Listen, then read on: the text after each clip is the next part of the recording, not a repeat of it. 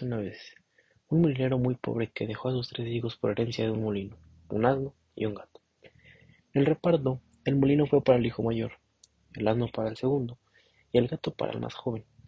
Este último se lamentó de su suerte, en cuanto supo cuál era su parte. ¿Qué será de mí? Mis hermanos trabajarán juntos y harán fortuna, pero yo solo tengo un gato. El gato escuchó las palabras de su joven amo y decidió ayudarlo. Dijo, no se preocupe, mi señor, yo puedo ser más útil y valioso de lo que piensa. Le pide de favor que me regale un saco y un par de botas para andar entre los matorrales. Aunque el joven amo no creyó las palabras del gato, le dio lo que pedía, pues sabía que el animal era muy astuto. Poniendo su plan en marcha, el gato reunió algunas zanahorias y se fue al bosque a cazar conejos.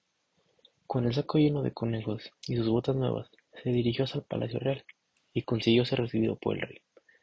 Su Majestad, soy el gato con botas, leal servidor del marqués de Carabas. Este fue el primer nombre que se le ocurrió al gato. El marqués quiere ofrecerle estos regalos. Los conejos le agradaban mucho al rey. Al día siguiente, el gato con botas volvió al bosque y atrapó un jabalí. Una vez más, lo presentó ante el rey, como un regalo del marqués del Carabas. Durante varias semanas, el gato con botas atrapó unos animales para presentarlos como regalos al rey. El rey estaba muy complacido con el marqués de Carabas. Un día, el gato se enteró de que el rey iba de visita en el río en compañía de su hija, la princesa, y le dijo a su amo, haga lo que le pido, mi señor. Vaya al río y váyanse al lugar indicado. Yo me encargaré del resto. El joven amo le hizo caso al gato. Cuando la carroza del rey junto al río pasó, el gato se puso a gritar con toda su fuerza. ¡Socorro! ¡Socorro! El señor marqués de Carabas se está ahogando. Recordando todos los regalos que el marqués le había dado, el rey ordenó a su guardia ayudar al joven. Como el supuesto marqués de Carabas se encontraba empapado y su ropa se había perdido en la corriente del río, el rey también ordenó que lo vistieran con el traje más elegante y lo invitó a pasar al carruaje. En el interior del carruaje se encontraba la princesa, quien se enamoró inmediatamente del apuesto y elegante marqués de Carabas. El gato, encantado de ver que su plan empezaba a dar resultado, se fue delante de ellos, y al encontrar unos campesinos que cortaban el prado en un enorme terreno dijo, Señores campesinos, si el rey llegara a preguntarles a quién pertenecen estas tierras, deben contestarle que pertenecen al marqués de Carabas. Háganlo y recibirán una gran recompensa. Cuando el rey se detuvo a preguntarlos, los campesinos contestaron el insomnio. Su Majestad, estas tierras son de mi señor, el marqués de Carabas. El gato caminando delante de la carroza iba diciendo lo mismo a todos los campesinos que se encontraba.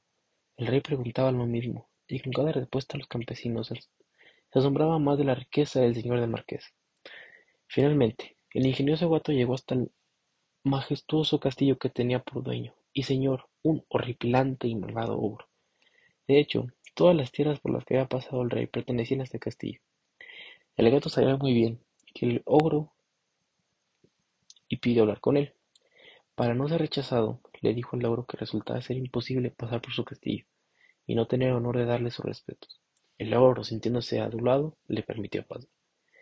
Señor, he escuchado que usted tiene el envidiable don de convertirse en cualquier animal que desee dijo el gato.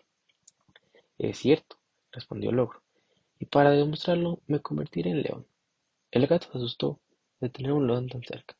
Sin embargo, estaba decidido a seguir con su elaborado plan. Cuando el ogro volvió a su repilante forma, el gato dijo, Sus habilidades son extraordinarias, pero me parecería más extraordinario que usted pudiera convertirse en algo tan pequeño como un ratón. Claro que sí puedo, respondió el ogro un tanto molesto. Con el ogro se convirtió en ratón, el gato lo atrapó de un solo zarpazo y se lo comió. Al escuchar que se acercaba el carruaje, el gato corrió hasta las puertas del castillo para darle la bienvenida al rey. Bienvenido al castillo, señor del marqués de Carabas. ¿Cómo? Señor marqués de Carabas, exclamó el rey. También este castillo le pertenece. El rey, deslumbrado por la enorme fortuna del marqués de Carabas, dio su consentimiento para que se casara con la princesa.